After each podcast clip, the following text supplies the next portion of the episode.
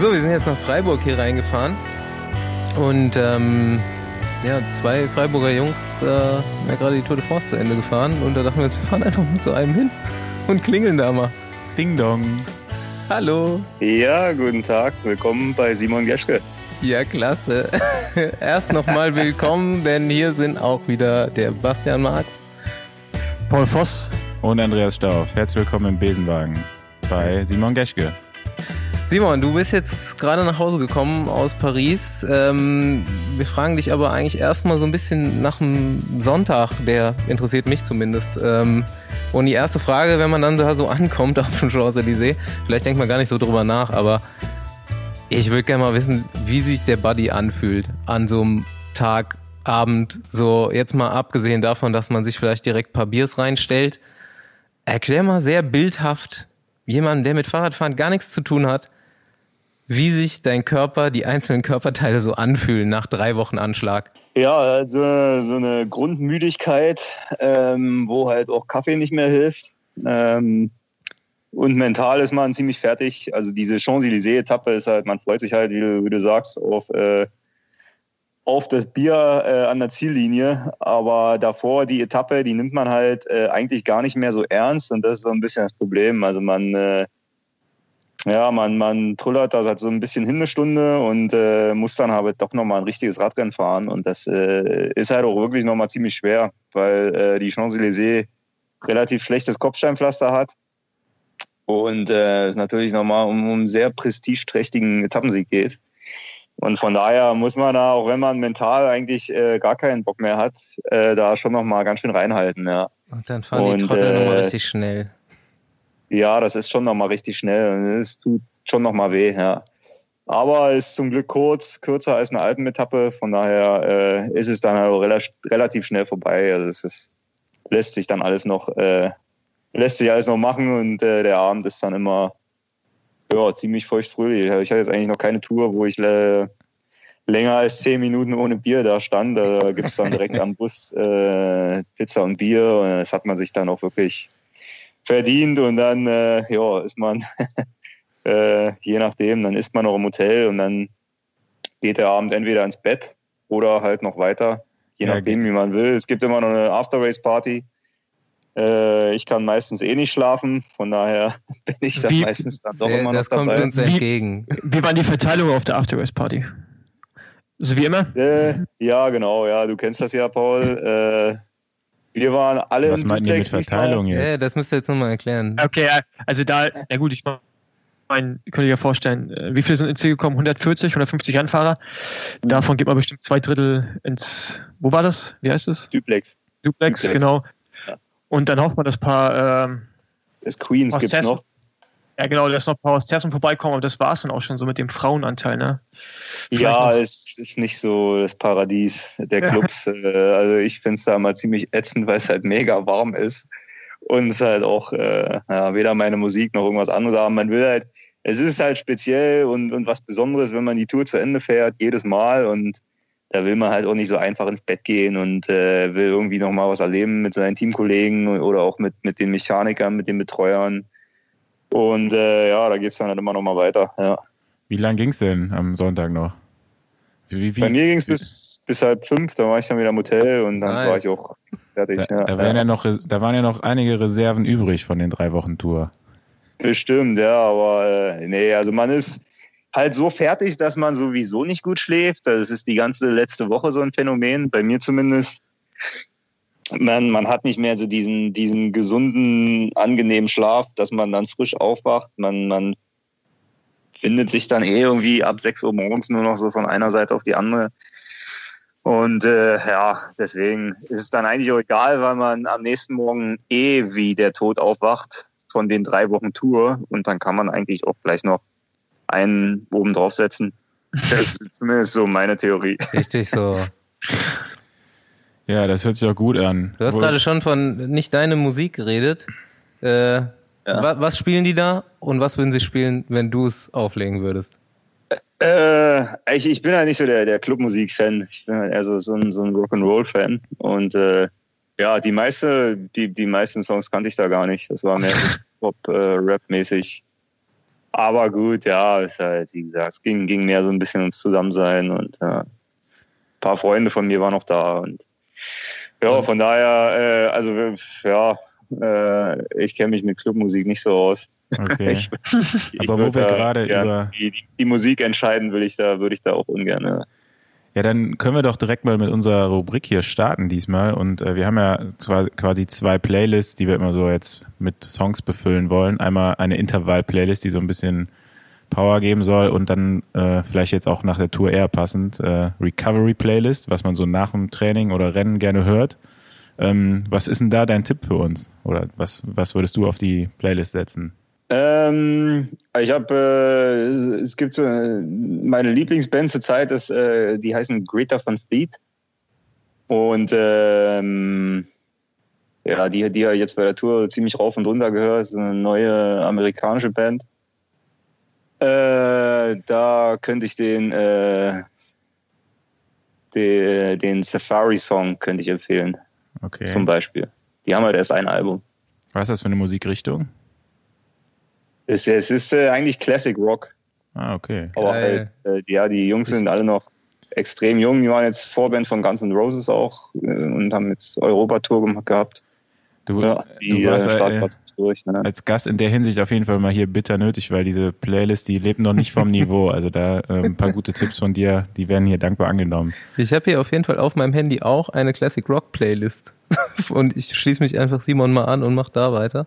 Also es ist wirklich Classic dann. Ähm, ich nehme einfach Paranoid Black Sabbath. Jo, ich äh, würde DJ Kotze nehmen mit äh, Club der Ewigkeiten. Das ist auch eher zum Runterkommen. Okay. Ähm, ja, bei mir geht's dann doch eher wieder so in Richtung Hip-Hop. Ähm, aber da wir noch gerade über die Tour de France reden, ist da mein Tipp äh, von einer französischen Gruppe, die nennt sich PNL und das Lied nennt sich Naha und das kommt wieder auf die Recovery Playlist. Also ihr merkt, bei mir ist eher immer ein bisschen mehr Recovery als Intervall. Paul, du hattest dir noch äh, einen Punkt notiert, den du gerne ansprechen wolltest. Ja, Simoni und äh, Tourmädels. Ja. Mhm. Mhm. Der Mann, der Mann hinter dem Bart. Wir wollen jetzt nicht nach seiner Pflege äh, fragen, weil die kennt ja jeder Geschke Biertbaum oder wie nennt sich das, ne? Da, Genau so, ja. ähm, aber der Mann hinter dem Bart, was geht denn da noch so hinter den Kulissen auch dann bei der Tour? Also ich kenne das Bei ja, ich bin Tour? ja auch schon mal ein bisschen so äh, in den Tourvillages abgehangen. Ähm, erzähl doch mal. Oh. ja, nee, ich muss sagen, äh, bei der Tour ist natürlich äh, für so Zwischenmenschlichkeiten äh, nicht so viel Zeit. Das wird halt auch immer weniger. Also dieses Jahr haben sie ja die, zum Beispiel die Podium Girls und auch die Mädels im Village. Das wird alles Die haben die weniger. weggesperrt Und, äh, wahrscheinlich schon. nee, ich habe schon noch ein paar gesehen, aber äh, ja, nee, das Village äh, haben sie dieses Jahr. Es gab ja auch immer den Barbershop. Den gibt's auch nicht mehr. Also ich- vom Village war ich dieses Jahr ein bisschen enttäuscht. Das ist halt der, der Bereich, wo man vor dem Start noch so ein bisschen rumhängen kann und einen Kaffee trinken und ähm, ja, äh, außerhalb vom Bus äh, sich noch ein bisschen entspannen kann und vielleicht auch mal mit anderen Fahrern reden. Und, und da kann man natürlich auch mal ein paar Mädels treffen. Das ist, äh, habe ich gehört.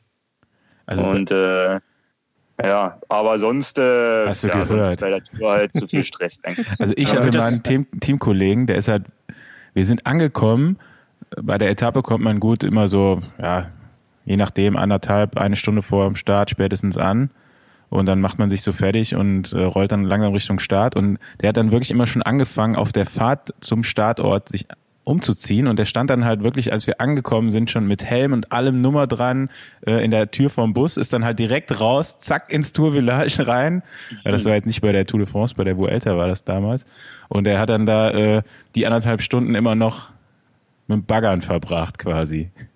Das, äh, das ist natürlich hochprofessionell, ja. So Ja, Habe ich jetzt äh, persönlich noch nicht gemacht. Ähm, aber klar, es gibt, gibt ähm, Stammgäste im Village und es gibt Leute, die da so gut wie nie hingehen. Ich war jetzt ein paar Mal da bei dieser Tour. Es war doch schon immer relativ leer. Im Endeffekt ist es halt dann auch im Bussen immer ein bisschen angenehmer. Die Klimaanlage läuft und gerade jetzt so bei, im Juli bei der Tour ist manchmal so heiß, dass man dann doch besser am Bus bleibt und noch was trinkt und äh, sich bei 20 Grad äh, noch nicht in die äh, noch nicht in die pralle Sonne stellt, sondern äh, ja noch noch bisschen bei kühleren Temperaturen. Aber man halt gerade so vor Bergetappen in fünf sechs Stunden bei der Hitze unterwegs ist und äh, ja, da ist das Village dann äh, nicht immer so einladend. Ja. Ja. Das waren, ja- sind so meine Erfahrungen. Wir hatten ja auch äh, vor zwei Wochen hatten wir Rick hier zu Besuch und äh, bei, er meinte auch, selbst wenn da was laufen würde, er könnte gar nicht mehr während der Tour. Das Wie sieht wollte das ich, bei das dir ich aus? auch ansprechen.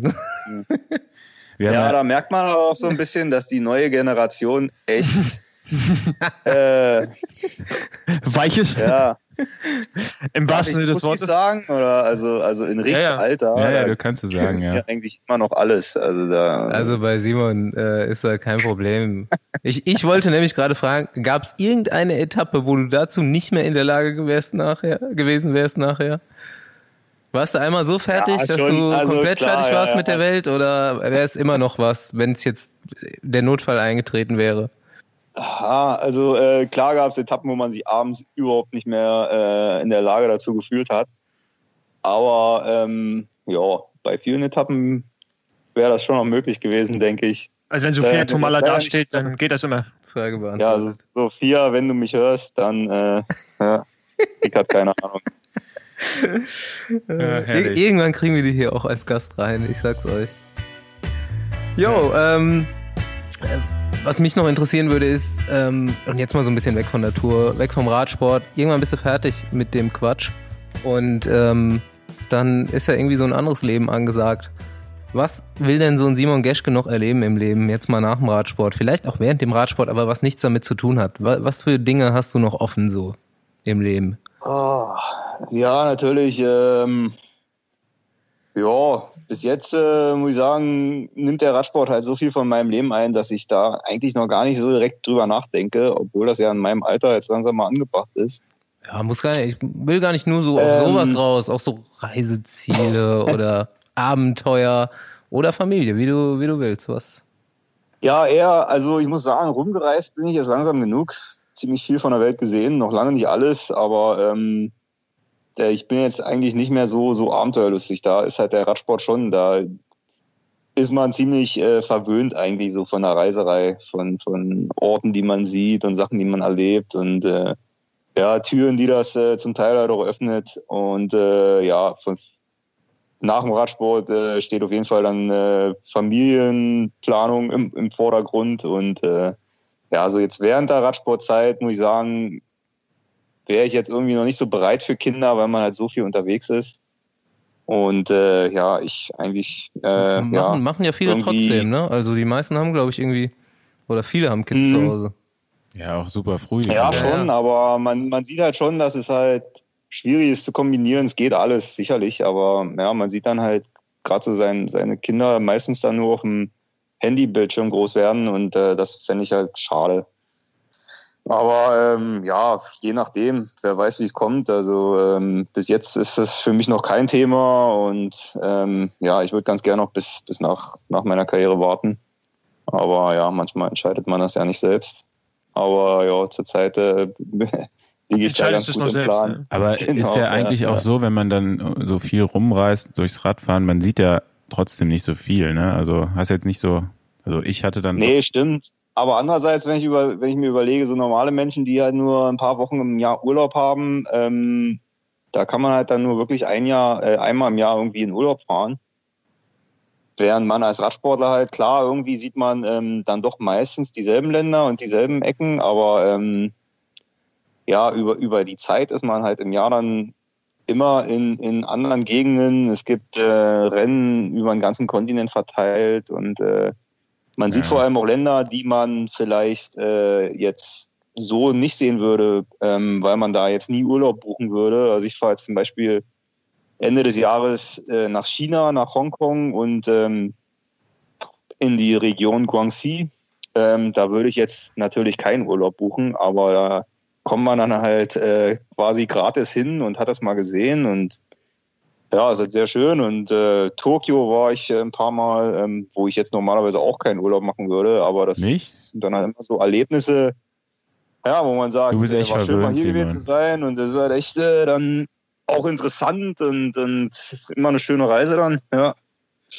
Und ja, ja, ist man eigentlich äh, schon, es ist schon ein Privileg, ja. Aber hättest du jetzt nicht Bock, irgendwie dich in dein Auto zu setzen und einfach mit dem Auto mal nach Guangxi zu fahren? Ich nee. Für, für sowas, nee. ja, du, bist, du bist auch ein Kalifornien-Fan, oder? Oder ein Staaten-Fan? Genau, ja. Ich habe einen sehr guten Freund äh, in den USA, der wohnt in Colorado. Viele da Grüße hier, das, das mal ergeben. Das war, das war da in, mal in Vegas waren oder in LA waren wir und äh, in Miami haben wir uns mal getroffen. Also wir treffen uns dann eigentlich äh, meistens einmal im Jahr. Er war auch schon mal in Deutschland wieder. Aber Miami bist du relativ oft, oder? Ja, zweimal war ich da, ja. Ah, okay, hat sich öfters angefühlt, ja. ja, ja. In Vegas war ich öfters, weil er da äh, nur sieben Stunden, das ist ja für US-Verhältnisse nicht weit. ähm, ja, weil er da quasi in der Nähe wohnt, ja. In Miami war ich zweimal. Schönes Land auf jeden Fall, ja. Hast du in, hast in Vegas auch gezockt dann? Habt ihr euch dann ja, auf einen Kaffee ich, getroffen? Ja, Viel Kaffee getrunken und nee, wir haben auch gezockt, ja.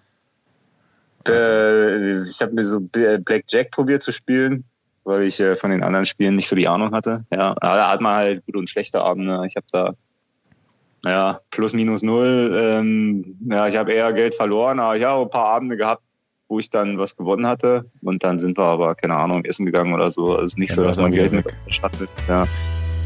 Gut, wir haben noch so ein kleines Fahrer-Bingo vorbereitet, beziehungsweise äh, Fragen an dich, die du mit einem Fahrernamen eines deiner Kollegen beantworten sollst. Also irgendjemand aus dem Feld. Muss jetzt keiner von deinen Freunden sein, muss keiner aus deinem ja. Team sein. Ähm, ich würde gern wissen, wenn du, es muss jetzt auch nicht Tour de France sein, wenn du so im Feld fährst und man kommt ja wahrscheinlich mal random neben irgendjemandem raus, mhm. wer ist richtig cool für dich? Äh, Lawson Craddock ja, als äh, bei der Tour so, so ein kleiner, so ein kleiner Star, äh, äh, es ist ein kleiner Star geworden, weil er am ersten Tag äh, schwer gestürzt ist und trotzdem durchgefahren ist. Ähm, ja, mit dem rede ich äh, sehr gerne. War mal ein Teamkollege von mir auch. Ähm, waren viel auf einem Zimmer. Äh, super lustiger Typ. Und ähm, ja, mit dem habe ich mir eigentlich immer was zu erzählen macht immer Spaß, neben, neben denen eine Weile zu fahren. Jetzt äh, vorgestern in Paris sind wir auch fast die komplette erste Rennstunde haben wir, äh, haben wir gequatscht über, über alles Mögliche. Und äh, ja, der ist auf jeden Fall so einer meiner Favoriten. Gibt, gibt natürlich auch noch mehrere, ja. Da habe ich dann äh, direkt eine Gegenfrage zu. Wer nervt dich denn am meisten und kommt halt öfter mal neben dich und quatscht dich so voll und wo du denkst, oh nee, nicht schon wieder der? Äh Nee, wenn ich mit jemandem rede, also schon Leute, die ich mag. Bogi mag ich auch, mit dem kann man auch immer äh, ein paar Witze machen.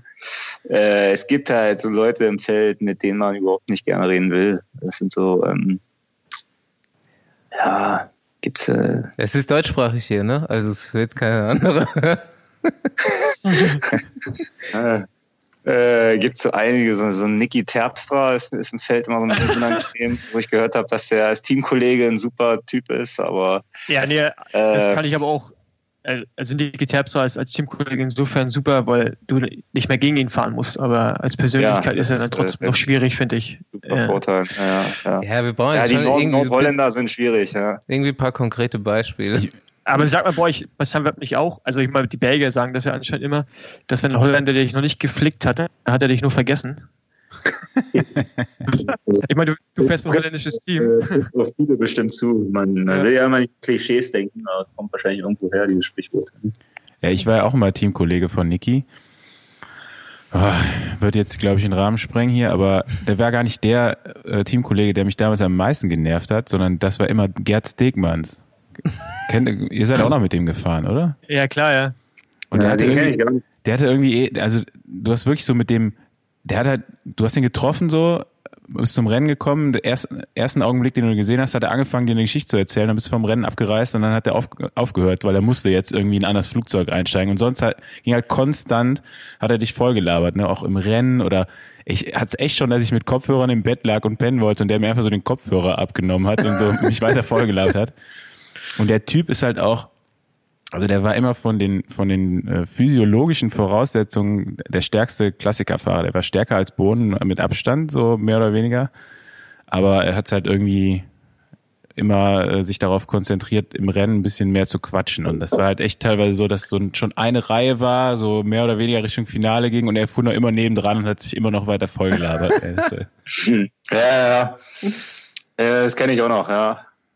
Marcel Sieberg ist auch so ein Typ, aber mit, mit Sibi rede ich halt auch unglaublich gerne. Mit der, äh, gestern äh, auch noch mit ihm äh, Nacht von Hannover gefahren. War schön, immer, schön, immer, schön, ihn zu sehen, ja. da Hat immer viel zu erzählen, aber ist immer witzig, ja. Und Gerd Stegmann ist ein bisschen ähnlich, ja.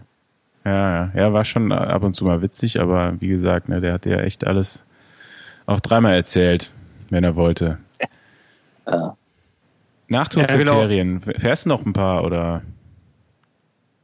Nee, Sonntag fahre ich noch in Bad Homburg, aber sonst äh, jetzt diese Woche muss ich mich auch ein bisschen erholen, weil ich am Samstag San Sebastian fahre und auch noch die Vuelta. Also die Saison ist noch nicht so vorbei und wenn ich jetzt in der kurzen Zeit, die ich zwischen San Sebastian und Vuelta habe, dann noch ähm, ständig im Auto sitze und Kriterien fahre, dann äh, glaube ich, zieht es mir bei der Vuelta vielleicht irgendwann den Stecker und das äh, ja, ja wir können ja schon mal ein bisschen Werbung machen. Also Leute, äh, kommt nach Bad Homburg am Sonntag.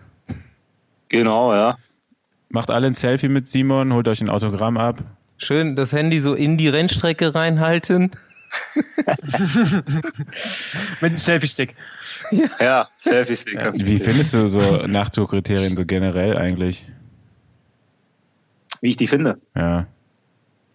Ja, ist natürlich, äh, also wenn man jetzt wie ich ges äh, äh, ja, gestern eigentlich erst aus Paris kam, ich bin direkt nach Hannover geflogen, äh, will, will man eigentlich erstmal kein Rad fahren. Andererseits sind Nachtourkriterien natürlich äh, auch irgendwie eine schöne Gelegenheit, äh, in Deutschland ein Rennen zu fahren. Und äh, das ist eigentlich auch schon traurig, ne? dass, ja. dass, man sagen muss, okay, ich fahre jetzt lieber Nachtourkriterien, weil ich dann endlich mal wieder ein Rennen in Deutschland fahren kann. Sportlich ist es halt äh, natürlich, jetzt hat es keinen großen Wert. Äh, da muss man, das muss man realistisch sagen. Das ist jetzt äh, halt natürlich nichts Besonderes da zu fahren. Die äh, Ergebnisse sind abgesprochen, das wollen wir hier nochmal klarstellen. Da brauchen wir jetzt keinen Hehl draus zu machen. Jetzt hast du gerade irgendwie richtig viele äh, ja, Träume zerstört, Stoffi. Sehr gut. Den Weihnachtsmann gibt's nicht. Ja, das kann natürlich sein, dass das äh, bei manchen wenigen das so ist. Das soll ja. vorkommen. Ja, Gab es genau. in der Vergangenheit, ja. ja. Nächste. Nee, ja, wie gesagt, es ist natürlich dann, äh, ja, äh, die, die äh, Tourfahrer fahren das natürlich gerne. Einfach um, um, ja. Bisschen Geld zu verdienen. Nach der Tour muss man sich eh noch ein bisschen bewegen und, und es ist so ein bisschen ähnliches Prinzip wie ähm, die After-Race-Party. Man ist ja sowieso so kaputt, dass es dann halt nichts mehr ausmacht, ob man sehr, da jetzt noch äh, nochmal über den Punkt. Und äh, ist ja immer die Frage, wo man herkommt. Also wenn es jetzt zum Beispiel, man ist ja drei Wochen gewohnt, äh, morgens aufzustehen und wieder äh, sich voll auszupowern. Und ähm, da ist so ein Nachtourkriterium zehnmal besser als eine, eine Bergetappe. Von daher ist das halt eigentlich äh, dann, dann so hart Übel. wieder nicht. Ja. Und ja, man, man, man fährt auch ein bisschen langsamer als bei der Tour. Das, das stimmt auch. Paul, los. Genau, Paul wir sind ja eigentlich genau. nur beim Fahrerquiz. Genau. Und zwar, ähm, bei mir war es früher mal so, wenn es nass war oder irgendwie gefährliche Abfahrten oder wie auch immer Rennsituation, man wusste, es wird kritisch, dann waren so die Fahrer von Kennedy mit Mavic-Reifen so die Fahrer, wo man ganz schnell weg musste, wo hohe Sturzgefahr. Ähm, hast du irgendwie auch einen Rennfahrer, wo du sagst, okay, wenn es jetzt hier heikel wird, egal, berg hoch, berg runter, im Flachen, der darf nicht neben mir sein, weil da wird es gefährlich. Ja, es gibt so ein Team paar, ähm, Teams, äh, muss ich sagen, ja, ich weiß gar nicht, ob Ken der noch mit Mavic fährt. Ähm, aber es gibt ein paar Rennfahrer, die man dann meidet. Gerade in der Abfahrt, wenn die vor einem fahren, äh, hat man da schon eher ein bisschen Angst. Äh, nicht nur wegen Stürzen, wegen Stürzen natürlich auch, aber ja, einfach, dass die eine Lücke lassen und äh, man dann da äh, im Wind steht. Kannst du Namen nennen? Ähm, da gibt es so ein paar Abfahrtsspezialisten. Ilnur Sakarin fährt sehr schlecht bergab. Steven Krausweigs hat man jetzt, glaube ich, auch bei der Tour gesehen. Ja. Oder beim die vor zwei Jahren. Wo, wo, die sich, wo die sich beide gefunden haben. ja. Äh, ja, nee, hinter Sakarin war ich auch an einem anderen Tag noch, ähm, wo er auch Zeit verloren hat. Ich bin dann auch nicht mehr vorbeigekommen bei ihm und gut, bei mir war es jetzt aber auch nicht so schlimm, dass ich Zeit verliere. Ähm, ja, dann der, der Reinhard Janse von Rendsburg ist bekannt dafür, dass er sehr gerne stürzt. Der ist so ein bisschen der neue Tyler Farrar. Ähm, Das ist die Tour hat er, ne? hat er sich äh, ganz gut zusammengerissen. Äh, Ich glaube, da hat er nicht so oft auf der Nase gelegen. Ich weiß gar nicht, ob er überhaupt Reinhard gestürzt von ist. Rendsburg, ich glaube, also in dem Jahr, als ich mit dem zusammengefahren bin, der ist in jedem Rennen einmal gestürzt Es mindestens. ist so ein geiler Name, auch einfach Reinhard von Ja, Rendsburg. Wahnsinn. Ja, So, aber auch der- als, aber- als der bei uns im Team war. Der ist hart, ne? Das steckt. Der steckt Mhm. einiges weg. Ja, auf muss er halt Fall. auch. Der, der, Es der bleibt ihm nichts anderes übrig. Der, Der, hat der sich, ist auch schon gestürzt und hat das Rennen dann gewonnen. Also Ja, es ja. ist ähm, bei dem gar kein, gar kein Problem. Ja, Ja. klar, Der also der, der gewonnen hat, ist die Wahrscheinlichkeit hoch, dass er auch gestürzt ist, auch wieder stürzt. Ne? aber der ist echt, echt ein harter Typ. Der hat sich mal bei einem Bahntraining, da war er noch, glaube ich, im U23-Bereich, im Antritt einen Wirbel rausgedrückt. Also der Typ ist einfach nur ein Tier, ey.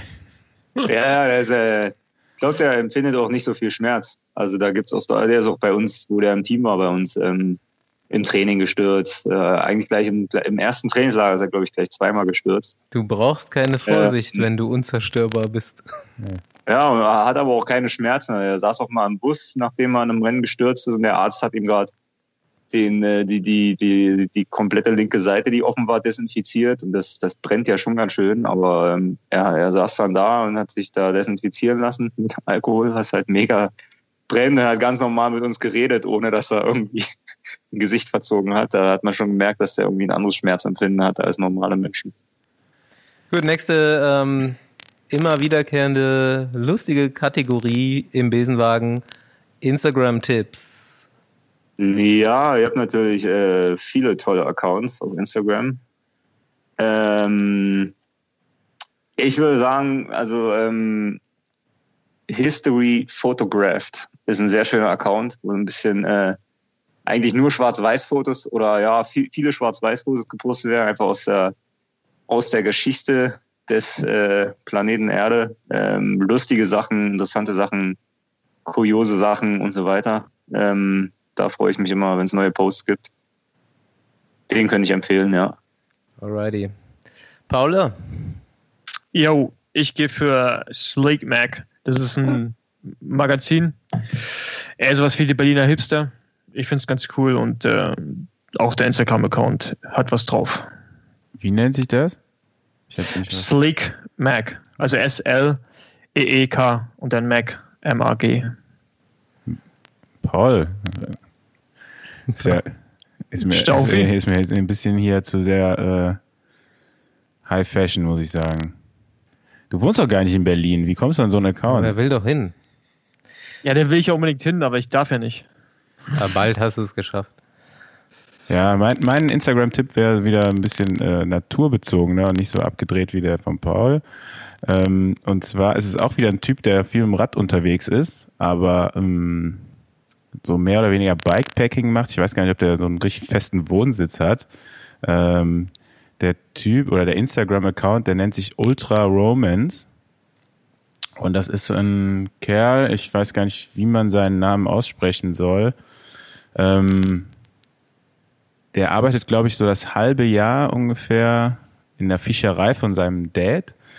Und den Rest des Jahres äh, schlägt er sich halt so mit seinen Einnahmen durch und äh, ist mit dem Rad quer durch die USA unterwegs, durch die äh, abgefahrensten Landschaften mit selbstgebauten Rädern, mit Mountainbikes, Rennrädern, mit allen möglichen Gefährten äh, fährt er rum und nächtigt auch meistens unter freiem Himmel. Ähm, cooler Account, witziger Typ auch, ähm, kann man sich mal angucken. Sieht so ein bisschen aus wie Forrest Gump, als er da äh, 100 Tage durch Ja. die Weltgeschichte gelaufen ist und mit so einem Bart halt. So, ne? Da, so kann ich, sieht er da aus. kann ich direkt anschließen, auf jeden Fall.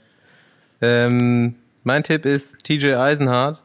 Ich weiß nicht, ob einer von euch den noch kennt oder schon Ja, klar. kennt. Ja, Bei BMC ist der gefahren. genau, ne, beim Development Team. Hat es aber dann jetzt irgendwie nicht weiter geschafft. Ist wieder irgendwie eine Stufe runtergegangen beim amerikanischen Team. Aber ich finde den ganz geil. Ich weiß nicht, ob er mir so als Mensch, wenn ich ihn jetzt als Freund hätte, ein bisschen drüber wäre, aber ist auf jeden Fall irgendwie so ein, so ein Rockstar-Typ. So ein bisschen Woodstock-mäßig. Äh, lustige Klamotten, immer irgendwie auch viel unterwegs. und immer am Smilen. Guter Radsport-Tipp, finde ich, Instagram-technisch. Okay, Jungs, ich muss gerade mal was einwerfen. Ich sehe gerade was super Lustiges auf Instagram und zwar anscheinend ist bei der Tour Peter Sagan rechts äh, auf, dem auf dem Oberrohr sitzend an jemanden vorbeigefahren von Bahrain Merida und der hat gerade gepisst. Und Sagan fährt quasi neben ihm vorbei und er pisst auf Sagan drauf. Das hast du jetzt erst gesehen? Das habe ich jetzt erst gesehen. Kanntet ihr das schon? Also ich nee, das, das schon, wusste ich noch nicht. Ja. ja, es ist auf jeden Fall auf äh, festgehalten. Ja, geht mal auf Strong äh, Cycling, heißen die. Das ist so geil, Mann. Okay, das gucke ich mir einmal an. Ne? Alter Schwede, ey. Okay. Ja, vielleicht doch nochmal zurück zur äh, Tour. Was war denn so, gibt es irgendeine verrückte Geschichte oder einen Moment, der dir so in Erinnerung geblieben ist, der so außergewöhnlich war? So Jetzt gar nicht so leistungsbezogen, sondern einfach, keine Ahnung, wie, wie zum Beispiel sowas, dass einer den Sagern angepisst hat oder so. nee, muss ich sagen, da, also was, was so die, die Geschichten äh, außerhalb des Sports angeht, muss ich sagen, war die Tour relativ ruhig. Hä? Ich, das einzige äh, Highlight, was so ein bisschen außergewöhnlich war, war die Roubaix-Etappe. Aber ähm, sonst ähm, bist du eigentlich ja, vorher schon eigentlich, mal nee, ja, gut, was, was, Nee, nee, das Rennen an sich noch nicht. Ich kenne ich kenn das Pflaster. Wir sind bei der Tour 2015, sind bei ein paar Sektoren gefahren auch. Und äh, ja, interessant, muss ich aber eigentlich auch nur einmal im Jahr haben. Ich bin ganz gut zurechtgekommen, eigentlich noch so für meine 63 Kilo, aber ja, Spaß hat es mir nicht gemacht, sagen wir mal so. Also ich werde mich äh, nächstes Jahr nicht, werde nicht die Hand heben, wenn jemand fragt, ob ich Roubaix fahren will. Ähm, ja, was, was vielleicht noch interessant war bei dieser Tour, was ich das erste Mal ähm, ja, eher negativ wahrgenommen habe, war ähm, die Buchrufe gegen Sky.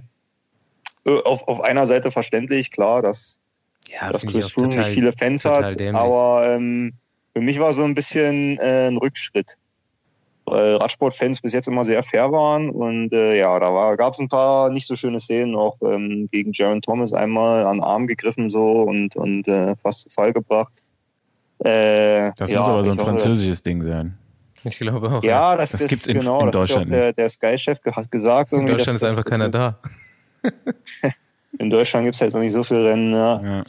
ja, ist schade. Ich hoffe, dass es im nächsten Jahr wieder anders ist. Aber gut, irgendwie kann ich den, den Frust gegen das Team äh, ja, ein bisschen den, nachvollziehen. Den muss man nicht so ausdrücken. Ich, wie gesagt, will das gar nicht. Ja, ich finde auch, da sollte man die Fahrer wirklich ähm, ihr Ding machen lassen und dass die, die Regeln sind für alle da und ähm, ja. Aber so das ist mir so ein bisschen eher negativ aufgefallen, aber sonst war natürlich die, die Stimmung gut und äh, also interesseshalber, wo war es schlimmer, Alpen oder Pyrenäen? In äh, was das jetzt angeht, oder? Ja, genau, mit den Buchrufen das war eigentlich überall. Also es, es, war sehr auffällig, dass das eigentlich überall in jedem Ort, äh, wo Leute standen, ähm, gab es diese Buhrufe, ja. Boah, als, also in der Kommentatorenbox haben wir auch den Ton, also den Signal von der Kamera. Und mhm. da hörst du halt auch die ganze Hintergrund. Und wir hatten so den Anschein, dass halt echt die erste Hälfte war extrem, auch gerade in den Alpen, mhm. das war, das war krass. Und Pyrenäen war es dann wesentlich weniger, zum Teil auch gar nicht mehr so richtig zu hören, aber in den Pyrenäen waren auch mehr äh, spanische Fans. Vielleicht lag das auch daran, ja. Das ja, kann schon sein. Die ja. Spanier sind cool. Wie gesagt, ich habe natürlich im Rennen auch ein äh, bisschen andere Sorgen gehabt hier und da. da hab ich, ja, ja, die haben ja nicht halt dich ausgebucht. Allgemein, allgemein sehr mitgekriegt. Ja. ja. Das wäre noch mein Highlight von dir gewesen, als du äh, Alp d'Huez irgendwie ganz am Anfang noch mal eine Flasche zu Tom de Moulin gebracht hast und äh, so einen kleinen Sprint immer hingelegt hast und dann links ausgeschieden bist. Das war ganz groß im Bild. Das hat auch ganz schön wehgetan. das hat man so ein bisschen gesehen auch.